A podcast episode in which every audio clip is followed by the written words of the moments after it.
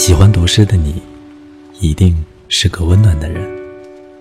这里是晚安诗集，我是主播青木。今天为你分享的是来自诗人远方的人儿的作品《雨后》。雨后，我看到一对缀满水珠的叶子，像无力腾飞的翅膀一样耷拉着。通体的忧虑，仿佛是被精灵穿透，带着早春特有的淳朴气息，以悲伤相对。只要明天的阳光还如幸福的幻影般依稀尚存，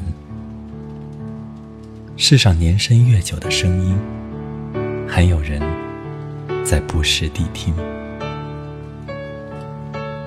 从心口掠过的鸟儿，微扑的双翅，让人爱不释手。昼的飞跃，与夜的迷失，被沙哑的讲述。那些一处及泪流不止的故事，就像这场停不下来的雨，我依旧清晰的记得。